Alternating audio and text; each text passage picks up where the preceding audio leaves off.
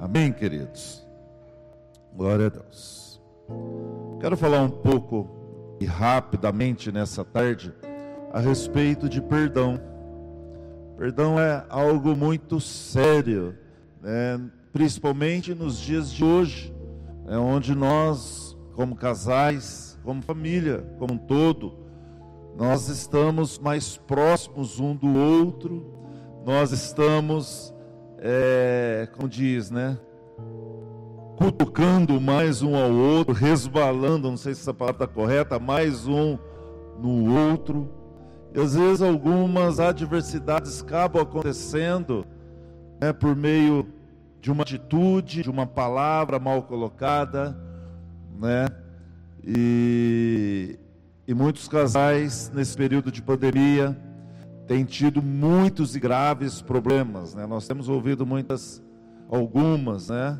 Eu tenho ouvido notícias de casais que não estão mais aguentando, né, viver junto, né, com seu cônjuge, porque é um tempo onde, como eu disse, há uma proximidade maior, né, e há casais que até mesmo se separam, né, por essa proximidade maior, né, devido a tantos atritos né, que tem acontecido é, envolvendo casais, eu digo isso não só casais da igreja, né, como um todo, geral, não só ceifa, mas de uma maneira geral, como também fora né, é, é, da igreja, nós temos visto e ouvido muitos casais enfrentando problemas, né, buscando uma saída, né, em como solucionar né, esses problemas de relacionamento que muitas vezes não são poucos.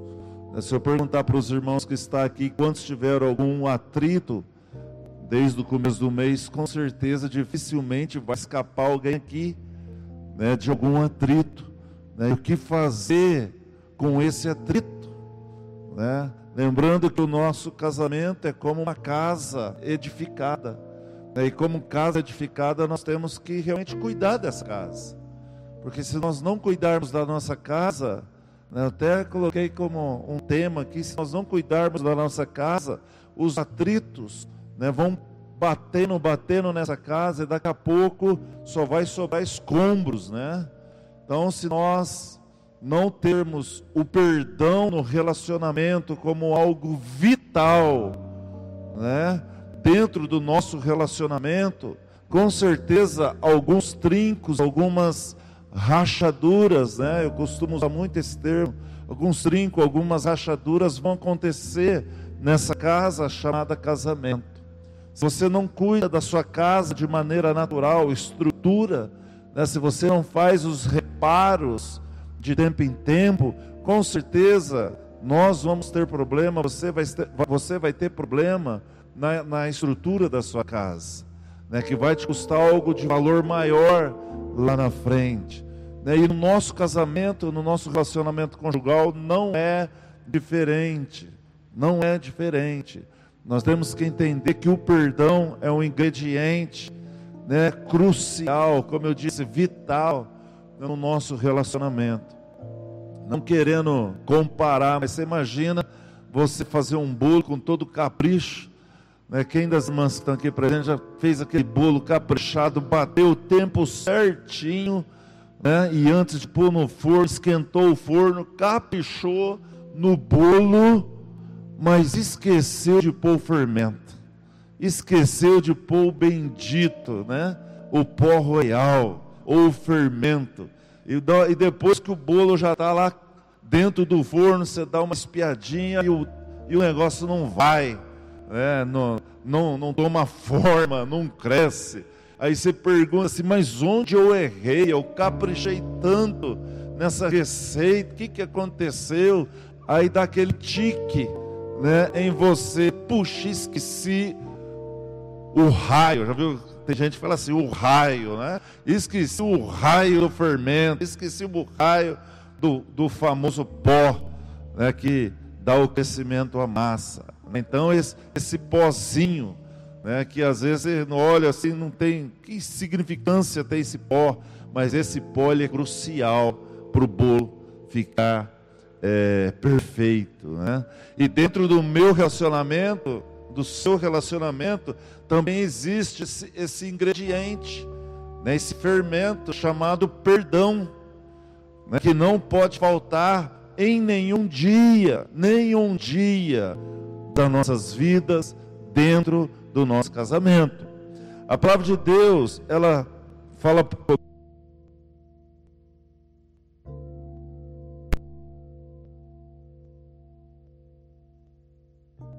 som. Aqui no livro de Mateus, capítulo 18, versículo 21, 22, eu quero citar Pedro, ele diante de Jesus, ele se aproxima e ele faz uma pergunta, né? Senhor, até quantas vezes pecará o meu irmão contra mim e eu vou perdoar ele?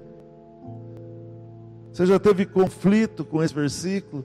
Até quantas vezes, né, o meu cônjuge, a minha esposa, o meu marido pecar contra mim, né, eu vou perdoar ele? E Pedro fica ali esperando uma resposta. Não é verdade, irmãos?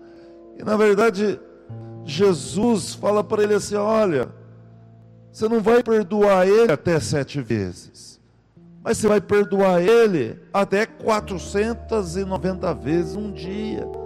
E a gente entra em crise, né? Muitas vezes eu não dou conta, pastor. Como é que eu posso perdoar? Uma vez já não é fácil. Você imagina quase 500 vezes no dia, né? Eu vou perdoar a mesma pessoa que mora comigo, habita né, dentro do meu lar, na minha casa. Como é ser possível? E, e, e Pedro, então, ele até, aos olhos dele ali, na mente dele, talvez ele estava sendo até generoso, né? Porque havia uma tradição, irmãos, entre os fariseus, que o perdão era até três vezes, ó, até três vezes, ó, você libera. É depois de três vezes, deixa para lá isso aí tem mais o que fazer. Então Pedro tentou ser um pouco longânimo e Jesus foi lá e apertou ele mais ainda no que diz respeito ao perdão diante dos irmãos. E diante do relacionamento conjugal não é diferente. Amém, queridos? A palavra de Deus, ela, quando você olha para a Bíblia, pensando no quesito família, no quesito casal, estrutura familiar, conjugal, eu vejo pelo menos duas histórias bíblicas né, que nos chamam a atenção. Uma história bíblica, irmãos, era a história de José. Não é? José fazia parte de uma família abençoada, José tinha muitos irmãos, não é isso? Mas se você ler lá no livro de, de, de, Gênesis, capítulo 37, você vai ver que, que essa família também tinha algumas adversidades. Não era uma família perfeita. Não era. Né? Os irmãos, eles se, se desentendiam de vez em quando, havia uns atritos. Havia uns atritos entre eles. E os pais, né, como José ele era o mais novo, ele era o mais o que, irmãos? Quem é irmão mais velho e, que, e quem tem alguém que é o irmão mais novo? Geralmente o irmão mais novo é o que? Embreia. Mimado, não é? E não era diferente naquele lar. O lar né, de, de Jacó e Rebeca, é isso, né? Estou errando os nomes aqui. Com toda a sua família, né, também tinha alguns conflitos ali dentro. Os irmãos não se entendiam muito bem, né? Até que José teve o que, irmãos? Teve um sonho, não é isso? Ele teve um sonho. E ele já não caminhava muito bem ali de relacionamento, e ele faz o que? Vai contar o bendito sonho. E a partir do momento que ele conta aquele sonho, os irmãos entendem que ele iria governar sobre os irmãos, sobre a família né, dele, sobre aquela geração até então. E aí começa o que? Uma perseguição em cima de José, dentro da própria casa, dentro da própria família, já começa a acontecer perseguição. Então José, presta atenção, José, eu separei só tópicos aqui para você entender. José, ele tinha tudo para ser um homem amargo. Não é verdade, irmãos? Amargo de coração, com amargura no coração. Como é que pode, né? Fazemos parte da mesma casa, da mesma família. Né? Como é que pode acontecer tudo isso? Mas não. José não reteve no seu coração o tal da amargura. E hoje muitos casais retêm Presta atenção, retém, é uma represa, né? Retém dentro do coração a amargura por fatos, né, que acontecem no dia a dia e não se resolvem, porque o atrito vem no, no, no relacionamento e a pessoa não se dispõe a resolver. Aquele atrito se transforma em uma amargura dentro do coração, justamente por causa da falta de perdão. E José, quando você olha para a história desse homem, ele foi lançado numa cisterna, não é isso, irmãos? Ele foi vendido pelos irmãos como escravo. Ele foi lançado numa prisão. Ele foi esquecido pelo copeiro quando ele ajudou o copeiro na revelação de um sonho. Continuou lá na prisão. Amargou lá na prisão mas a amargura não amargou ele, né? A amargura não entrou nele, ele não permitiu com que a amargura entrasse dentro dele, no coração dele. Depois de 13 famosos e longos anos, Deus exalta a vida de José. José constitui uma família. E dentro dessa família ele tem dois filhos, Manassés e Efraim. Quando você vai ler a, a, a dos filhos de José, Manassés significa o quê? Quem sabe aqui? Significa o quê? Deus me fez esquecer a origem do nome Manafé, Manassés significa Deus me fez esquecer. E quantas vezes nós não esquecemos? Irmãos, imagina o que esse homem passou. E ele é levantado como governador do Egito, e ele poderia ter mandado matar os irmãos. Agora eles vão vir aqui, né? Eles vão se dobrar. A minha esposa vai ter que se dobrar, meu marido vai ter que se dobrar. Mas não. Se você ler o texto, você vai ver que José cuidou, José abençoou a vida dos seus irmãos que o perseguiram. Como que alguém consegue fazer isso, irmãos? Nós só conseguimos fazer isso quando nós não retemos, quando nosso coração que bate aí dentro, quando o nosso coração não retém né, a, a, a amargura dentro dele se nós retemos, se nós fizermos do nosso coração uma represa, uma represa de atritos, uma represa de adversidades, com certeza nós não vamos conseguir liberar o perdão na vida do nosso cônjuge, porque todos os dias nós vamos errar. Todos os dias você vai errar, todos os dias sua esposa em um momento vai errar com você, você vai errar com ela. É uma palavra que às vezes vai sair dos seus lábios, é uma atitude. O que fazer diante disso? Eu retenho, né? eu trago para a represa.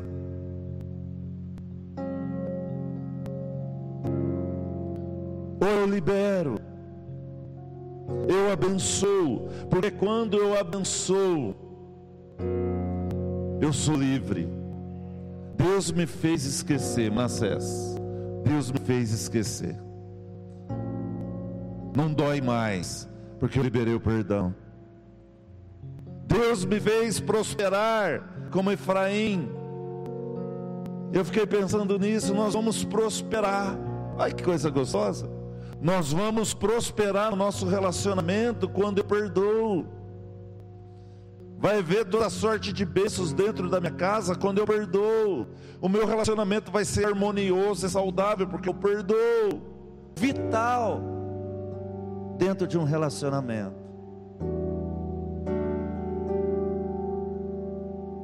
Amém, queridos? Um outro exemplo que nós vemos é no, lá da família, onde tinha, né? Nós conhecemos como a família, onde tinha um filho que foi chamado de filho pródigo, onde esse filho se rebela, ele era o mais novo, ele se rebela, ele chega diante do pai e faz o que? Pede a sua parte, a sua herança, divide o bolo aí, vamos para o bolo de novo, né? divide o bolo novamente. Parte que cabe aos, aos pais, vivo, fica lá. Hoje é assim, né? Eu escuto muito isso. 50% é dos pais, está vivo ainda, vamos dividir essa herança. Os outros 50% tem dois filhos, 25 é para mim, 25 é para o outro, tem três filhos, aí vai. Vai dividindo. Aí o filho mais novo, rebelde, menino que dava trabalho, jovem que dava trabalho, vai lá, rebela, eu quero a minha parte, eu quero ir embora, eu quero viver a vida. Tudo isso está, irmãos, dentro de um contexto familiar, não é verdade? Dentro de um contexto familiar. E vocês vê a história que esse moço ele sai, ele torra, né? Ele gasta toda a herança, né, que o pai deu para ele. Depois ele vai o que? Comer lavagem. Estou resumindo aqui tem mais nada. Foi trabalhar com porcos, comer lavagem de porcos. Foi a zero, zero, zero, zero, zero.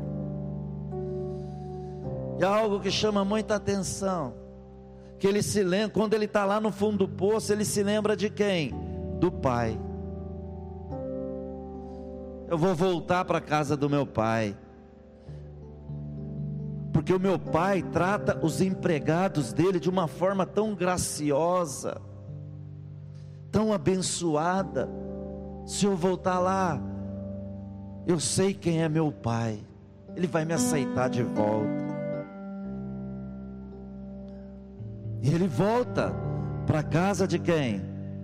Do pai, da sua família.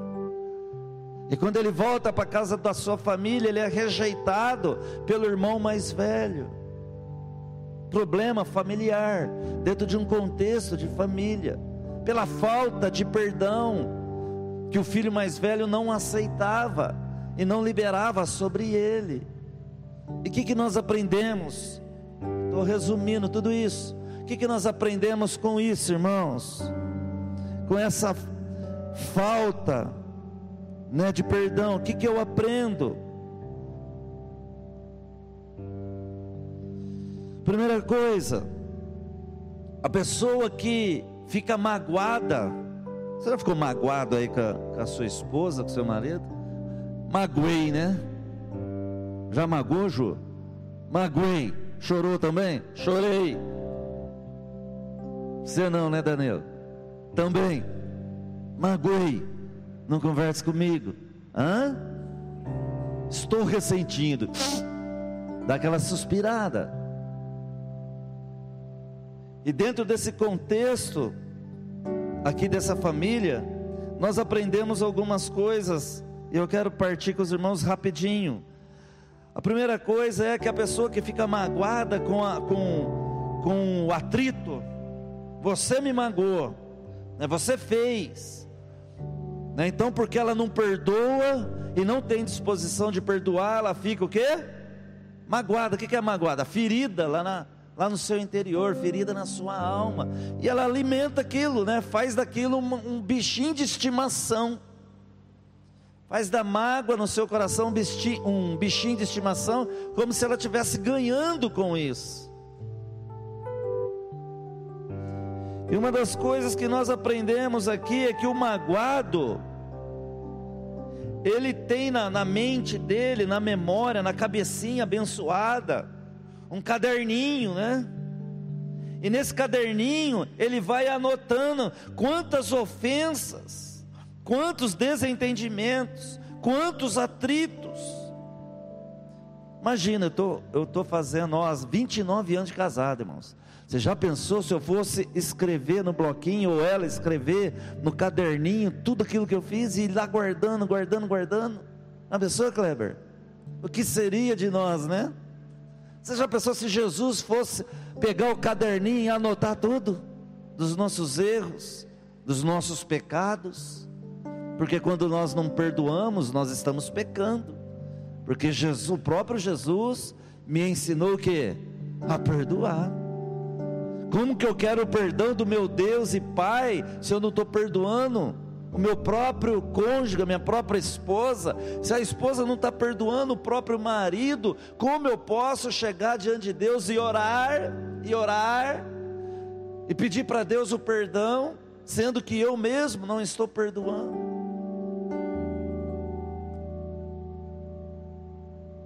Então a pessoa que guarda né, é, é, é, é, o atrito dentro do seu coração, ela fica ferida e ela vai acumulando, vai registrando, né? Dia tal ele fez isso, está aqui. Ah, deixa ele, deixa ele comigo. Dia tal ela fez isso, vai anotando. E essas anotações vai gerando um acúmulo de mágoa dentro do coração. O filho mais velho, lá no livro de Lucas, capítulo 15, versículo 29, fala assim: O filho mais velho disse a seu pai: Há tantos anos eu te sirvo, e até agora nada do meu cabritinho, né? As anotações, tantos anos, olha, desde quando eu nasci, né? Tantos anos eu estou servindo essa casa, essa família, né? E eu não tenho nenhum cabrito para eu para eu usufruir, para eu comemorar, para eu fazer alguma coisa, sendo que aquilo já era dele, fazer era um contexto de família, a herança, né, a, a tudo aquilo que eles tinham na, na fazenda, na terra, já era dele. Só que ele era um filho pobre, porque tinha tudo e não usufruía de nada. Não é isso, irmãos? Tinha tudo e não conseguia, não conseguia usufruir daquilo que o pai natural tinha à disposição dele. E eu quero entender, trazer um entendimento que esse menino, esse filho, já tinha mágoa no seu coração. Não é isso? Já tinha mágoa.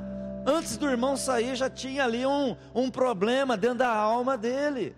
Porque ele vivia dentro de um contexto de riqueza e não usufruía da riqueza. Quantas vezes nós não usufruímos do nosso relacionamento, a plenitude, porque nós carregamos um caderno na mente de anotações de coisas erradas e não das virtudes. Aliás, é mais fácil ver o erro, o pecado, né, o atrito, do que ver a virtude, não é assim?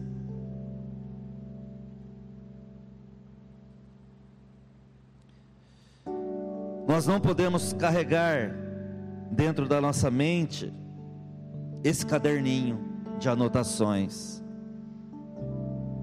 Quando se diz respeito anotações negativas. Isaías 43, 25 fala assim: Eu mesmo sou o que apago as tuas transgressões por amor de mim, dos teus pecados eu não lembro mais. Por que então nós lembramos do pecado do nosso cônjuge que ele fez o ano passado? Você não mudou nada, continua o mesmo. Fez de novo, caderninho de anotação na mente, no coração, não muda.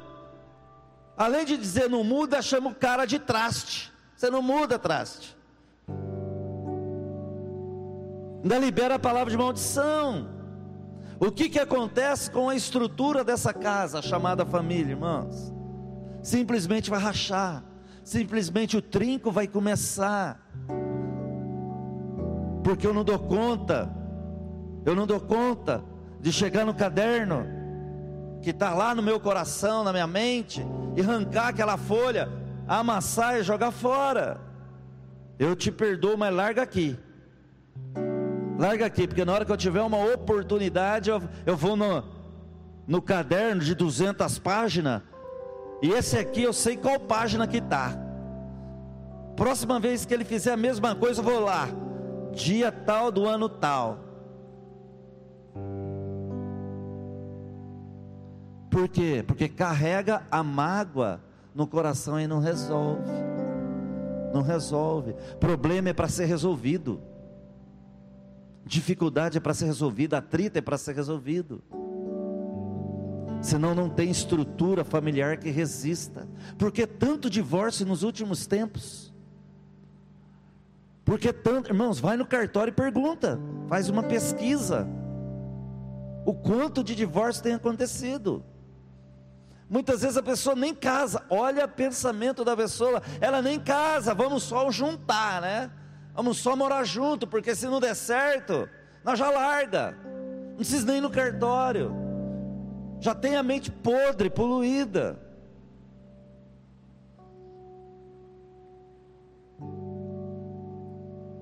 Se o próprio Deus, Ele apaga as minhas transgressões quando eu erro, quando eu peco, porque eu tenho que acumular na minha, no meu livro, né? Vou usar aqui. Tem gente que carrega livro, tem gente que carrega uma biblioteca na mente.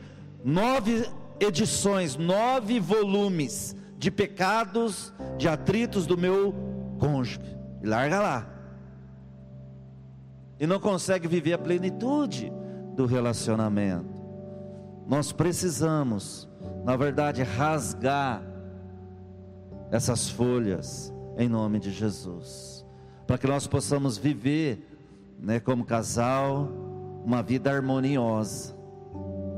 Costumo dizer que se não for para ser assim, é melhor nem casar, irmãos.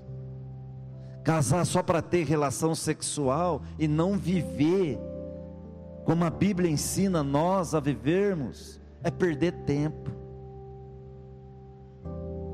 Por quê? Porque nós vamos ser pessoas infelizes dentro do próprio casamento. Se suportarmos o casamento, vamos viver infelizes. Por simplesmente não entender que o perdão é algo vital no casamento. Amém? Outra coisa que chama atenção é que o magoado, aquele que que se mágoa por causa de uma ferida, de um atrito. Ele se vangloria nos seus próprios feitos. Sabe o que é vangloriar? Resumindo isso aqui tudo. Eu não faço isso. E você vive fazendo. Quem já falou isso para o cônjuge? Não precisa erguer a mão, não. Eu não faço isso. E você faz de novo. E eu tenho que te perdoar de novo. Você não está vendo que eu não faço? Como se ele nunca errasse ou ela nunca errasse, nunca pecasse diante de Deus.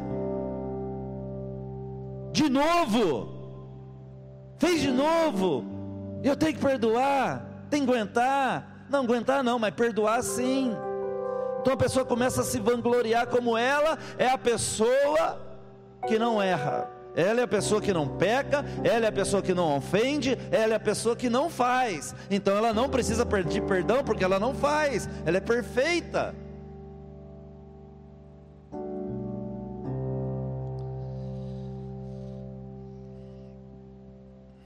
Talvez, né? Talvez, não sei, né? Vai de homem para homem. Talvez o homem tenha uma uma certa facilidade para guardar a língua dentro da boca, né? E às vezes a mulher que ele tem não tem. Ela gosta de falar, né? Não é verdade? Gosta de falar, gosta de cutucar, gosta de alfinetar, e às vezes machucar, e ela precisa falar. Se eu não falar, vai dar um infarto em mim.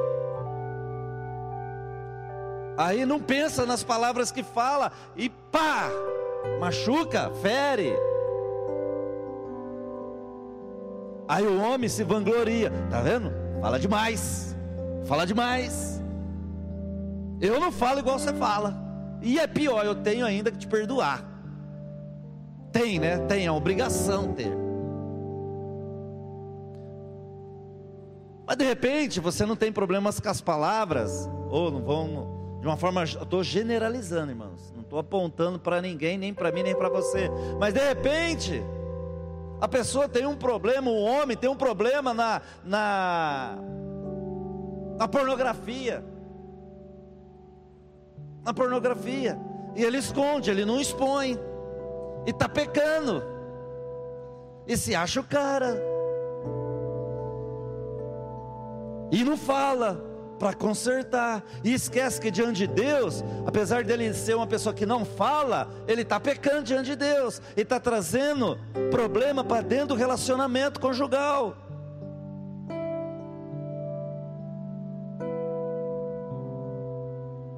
E aí as coisas não caminham muito bem e não dão certo. Vai para o gabinete, vai para o cartório, vão largar, vão largar mas não reconhece o erro, o pecado que está cometendo, e muito menos tem coragem de pedir perdão para a esposa, e vice-versa.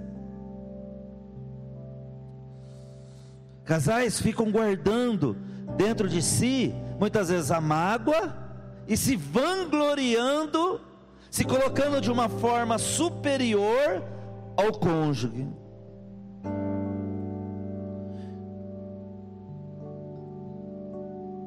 Lá no livro de Romanos 3,10 diz que não há um justo sequer na face da terra. Nenhum. E eu digo a você, está me vendo, ouvindo, e vocês que estão aqui, isso é para mim também. Se nós não perdoarmos, entendendo que isso é vital para a longevidade do casamento, a casa vai cair uma hora. Não tem casa que subsiste rachaduras. Não tem casa, não. Vai rachando, vai rachando, vai rachando, vai rachando. Vai pro bloquinho, vai rachando, vai rachando. Eu sou bom, você é pecadora. Vai rachando, vai rachando, vai rachando. Daqui a pouco, gente, o que, que aconteceu com aquele casal? Parecia um pombinho, um casal de pombos, né? Pior, pior, a aparência reinava entre os dois. Aparência. Falta de transparência no relacionamento. E nós temos que estar atento com isso, porque casamento é, é um negócio de Deus. Só pode ser de Deus, porque Deus unir duas pessoas diferentes, irmãos, temperamento diferente, sempre fala isso aqui, né? Temperamento diferente, que veio de uma estrutura familiar diferente. Aí Deus faz assim: agora eu vou unir vocês dois, vou colocar num, num quadrado, agora eu vou trazer vocês para o céu. É aqui que vocês vão se acertar, né? Eu vou lapidar, vou melhorar a tua vida. Você vai ver como você vai ficar bom. É coisa de Deus, irmãos. Casamento é negócio do céu. Quem concorda comigo? Vocês estão aqui, não é? É coisa do céu, irmãos.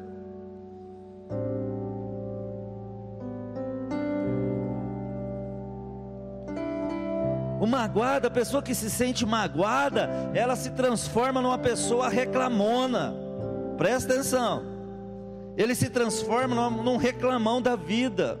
Ele se torna uma pessoa insuportável, ele se torna uma pessoa ela, né, desagradável, murmurador, negativista ou negativo. Pare e pensa aí comigo aí. Tá reclamando muito? Você que está em casa nos assistindo, está reclamando muito? Está murmurando muito, está insuportável. Não precisa erguer a mão, não. Eu não aguento mais, pastor. Cheio de ferida dentro da alma que não resolve. Quando a pessoa carrega ferida dentro da alma, ela por si só é a doente ou o doente. É um acumulador de doença dentro de si, porque carrega a mágoa. Insuportável viver com essa pessoa. Por que será, né?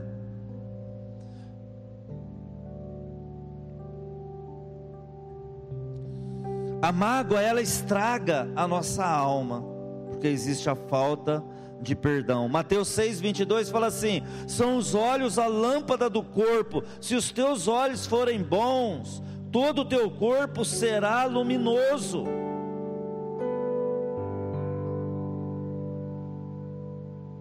Se os nossos olhos estiverem é, embaçado, sujo, nós só vamos ver problemas, só vamos ver defeitos, só vamos ver o que o outro faz, a outra faz, e não vamos olhar para nós mesmos, entender que nós precisamos pedir Deus, coloca um colírio, pinga alguma coisa, um colírio do céu nos meus olhos, para eu ver o lado bom, para eu ver as coisas boas, e aquilo que é ruim, eu vou perdoar, porque vai trazer, trazer crescimento na vida do meu cônjuge e na minha vida. Se você vê, é, isso aí é, vou trazer para algo prático, né?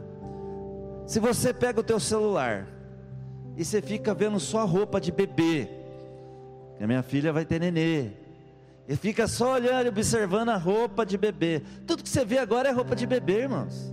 Não é assim? Tudo que você olha é roupa de bebê. O celular já manda informação de roupa de bebê. Vem a igreja está cheia, você não vê a cara de ninguém, mas entrou alguém com bebê, você vê o bebê e não vê o resto. É ou não é? Ah, eu vou comprar um carro, sei lá eu que carro, né? Um carro novo do ano aí. A partir daquele momento, irmãos, você só vê aquele carro na rua, não tem mais carro nenhum. Já aconteceu isso com você? Nossa, eu só vejo esse carro, todo mundo tem esse carro. Porque os teus olhos estão focados no que? Naquele propósito, naquele assunto. E quando você olha para o cônjuge, e só vê o problema, e só vê o defeito, só vê o atrito, só vê, é pecador, eu não aguento mais, eu vou largar, só vê o problema. O que, que você vai ver mais, irmãos? Você não vai ver coisa boa nunca. Nunca você vai ver coisa boa porque nós vamos estar apontando somente aquilo que é negativo, e aquilo vai gerando um acúmulo de mágoa no coração. Olhou para ele ou para ela, já vê o atrito, já vê o que fez. Quantos estão me entendendo aqui?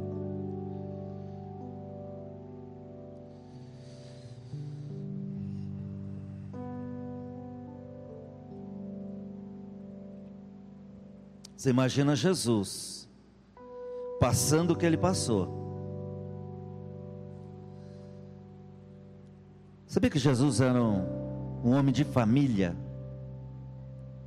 Jesus era um homem de família. Até tem uma passagem, não anotei aqui não, irmãos. Tem uma passagem que fala, acho que é Mateus 13, se não me falha a memória, que não ocorreu muitos milagres na sua própria terra Nazaré. Não é este aí, ó, ó. Quem é esse aí? Olha como Jesus era reconhecido, presta atenção. Não é este aí o filho do carpinteiro? As pessoas estão de olho em você, sabia? Estão de olho em nós. Não é este aí o filho do carpinteiro? Presta atenção. Quando Jesus passou aquele momento de dor, antes e na cruz. Antes, durante a trajetória, quando ele estava a caminho do Gólgota, momento de dor terrível. E quando ele foi para a cruz, momento terrível de dor. Jesus e as pessoas dizendo: crucifica, não é isso? Naquele momento, Jesus ali, como homem, como homem, ali, ele poderia olhar para a sua dor eu vou dar um fim nesse povo, eu vou acabar com todo mundo, eu estou ferido na minha alma. Olha o que esse povo está fazendo. Há um, presta atenção, há um momento que Jesus, ele olha para João, o discípulo, e olha para Maria, a mãe que o que deu, né, a educação toda a ele. Ele fala o quê? que, que ele fala para João? Cuida dela. Cuida dela. Jesus tinha uma preocupação com seus, com seus entes familiares, como homem nessa terra. Mesmo sabendo que ele era Deus, como homem na terra, ele diz: Olha, João, cuida dela, cuida da minha família aí, cuida, né? do lar, a preocupação, a importância que o próprio Deus, Jesus, deu para a família. E ele perdoou naquele momento a tudo e todos aquilo que fizeram para ele. O magoado, querido, ele tem a síndrome de vítima, não é isso? Quando ele, o, o, filho mais velho chega para o pai, ele fala assim: Ei, eu estou te servindo há tantos anos. Em outras palavras, eu sou um escravo. Se coloca como vítima, dentro do contexto que nós estamos lendo aqui.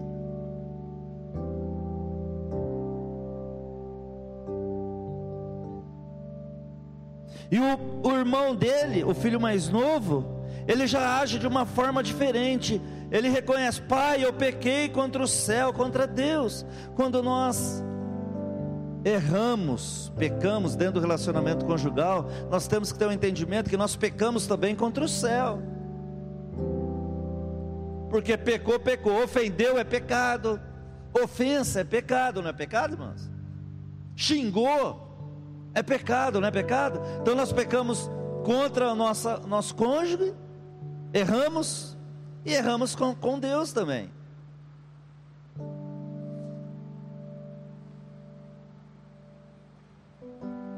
Não é isso? E quando o pai recebe, vai receber o filho, o pai faz o quê? O que, que ele prepara para o filho? Hã? Uma festa, um banquete. Um banquete para o filho. E todas as vezes que nós nos arrependemos, eu, você que é casado, marido, mulher, quando você se arrepende, Deus ele prepara um banquete de bênção para você. Ele prepara um banquete de bênção para o teu relacionamento conjugal.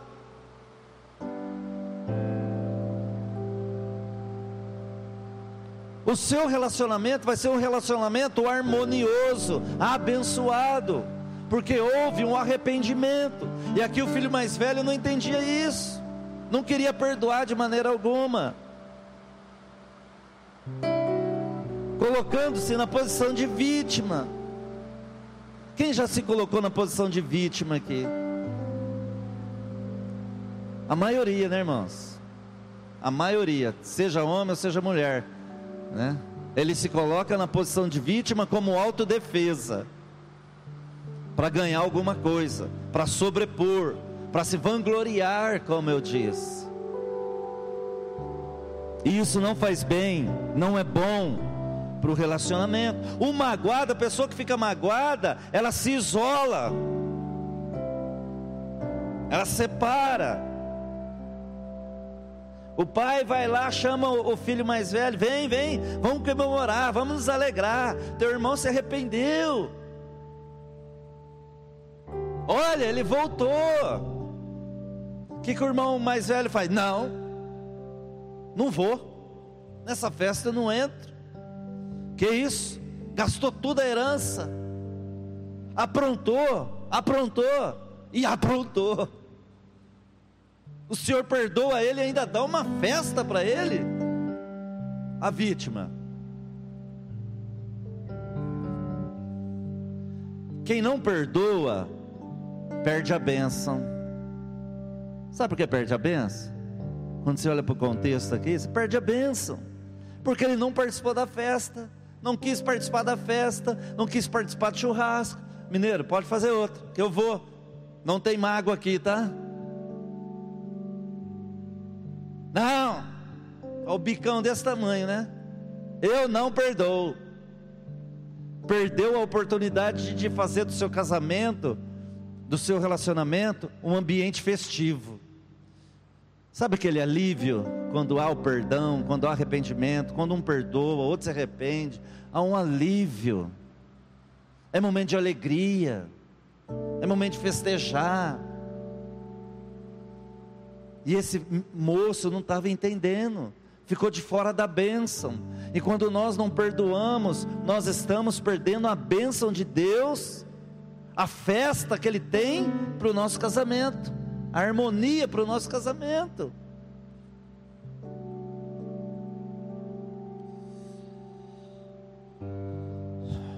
que, que eu preciso fazer com tudo isso?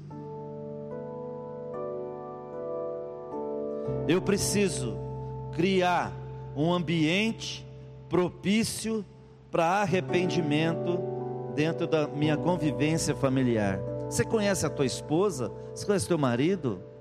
Você sabe se você errar com ele ou com ela, você sabe se ele vai te aceitar, te perdoar ou não? Você sabe se você chegar até ele ou até ela e confessar, ou falar, ou pedir perdão, ele vai te receber de que forma? Ela vai te receber de que forma? Ela vai te ouvir de que forma? Ele vai te ouvir de que forma? Misericórdia! Se eu for lá pedir perdão, se eu falar isso, se eu abrir o meu coração, é divórcio na certa.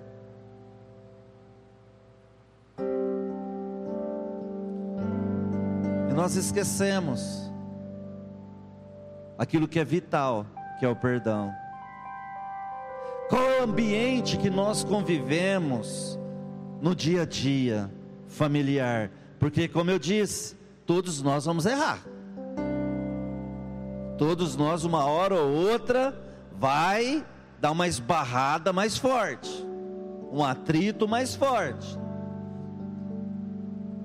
Agora, com tudo isso, sabendo disso, que ambiente eu proporciono no meu dia a dia?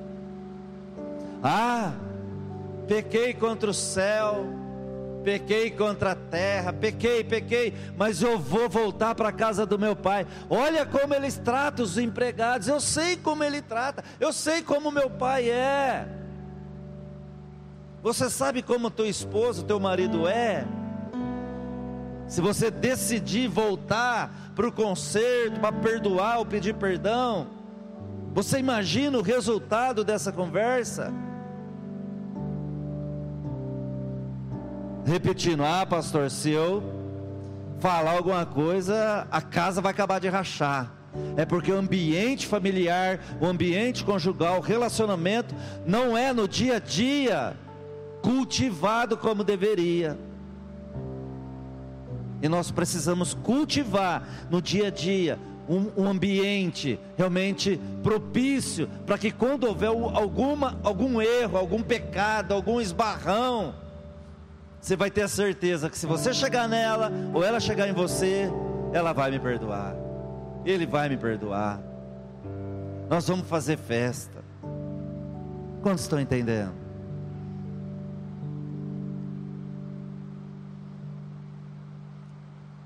E para terminar, nós precisamos facilitar as coisas. Tem gente que complica demais. Não, pastor, vou nem conversar, deixa para a semana que vem. Nós precisamos facilitar dentro do relacionamento.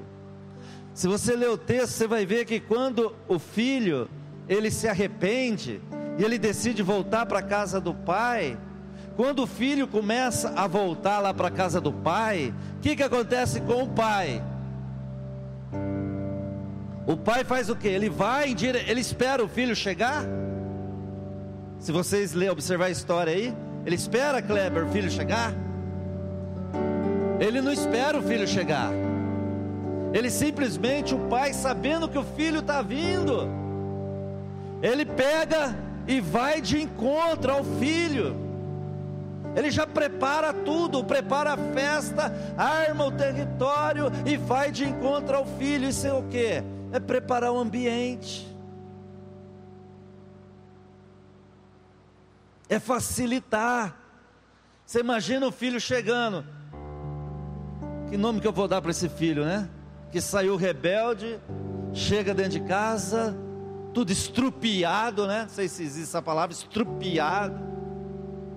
Gastou tudo, acabou com tudo. E o pai ainda não espera ele chegar.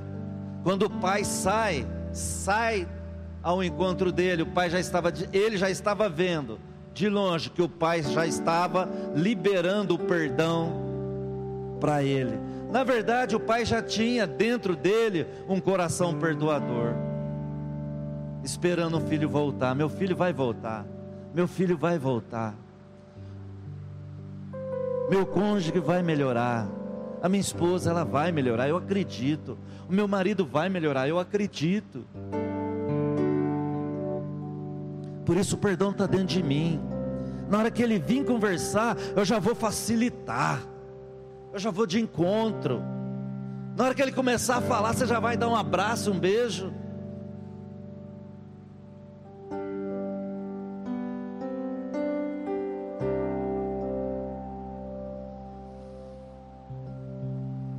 Nós temos que facilitar o perdão dentro do relacionamento. Amém, queridos? Quando não, deixa. Como é que é? Deixa lá. Como é que é? Hã? Quê? Vai bestar, jacaré. Como é que é? Sua hora vai chegar, né? Deixa. Deixa ele vir pedir perdão, né? Deixa. Vou acabar com ele. Não, deixa. Deixa ela chegar. Deixa ele chegar. Mas eu vou partir ela no meio. Vou falar tudo que está dentro de mim. Está facilitando, irmãos? Ou está complicando para rachar mais ainda? Amém? Dentro do relacionamento, nós temos que facilitar, criar, ter não é criar na hora, é ter um ambiente propício. Você sabe que se porventura você errar, você sabe quem é a pessoa que está do seu lado, você sabe que essa pessoa vai te amar se você se arrepender, você sabe que essa pessoa vai te perdoar. Não, melhor já ir para o cartório, porque eu sei que se eu falar ou pedir perdão, já vai dar divórcio mesmo, então já vamos para o divórcio direto, porque não tem ambiente familiar, não tem ambiente quando está tudo bem, não tem ambiente. Quando está tudo mal, piorou mais ainda. Então nós temos que criar no nosso dia a dia um ambiente de confiança, que quando eu errar, eu sei que a minha esposa vai me perdoar. Quando ela errar, ela sabe que eu vou perdoar. Ele sabe, ela sabe que quando ele se arrepender por um ato do dia, na hora que ele for para conversar e começar a falar, você já vai dar um abraço nele, um beijo nele ou nela. Isso é facilitar, isso é cuidar daquilo que Deus criou, cuidar daquilo que Deus formou. Não é bom que o homem esteja só. Falhei uma adjutora, alguém que lhe seja idôneo, que vai estar do seu lado. Foi Deus que criou casamento, foi Deus que criou relacionamento. Quem sou eu para ir contra aquilo que Deus criou? Quem sou eu para não perdoar quando Deus perdoou? Quem sou eu? Por isso, tanto divórcio nos dias de hoje, principalmente nesse período de pandemia, onde nós estamos mais perto, né? Mais perto. E porque estamos mais perto, também tem os atritos mais fáceis. Ah.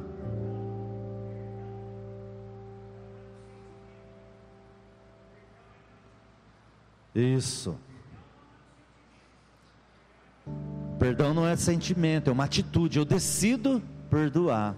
E porque eu decido, o amor de Deus é tão grande que ele vai sarar a minha dor. Porque eu decido fazer aquilo que Deus fez por mim. Então, porque eu decido, pastor, se eu decidir perdoar, eu vou sarar, você vai sarar. Deus vai te curar. No momento certo, na hora certa, o remédio de Deus, o amor de Deus vai passar no nosso coração e nós vamos ser sarados. Mas por quê? Porque antes eu liberei o perdão. Amém, queridos? Glória a Deus. Não tem ninguém magoado aqui, não, né? Vamos orar. Vamos orar, vamos ficar de pé.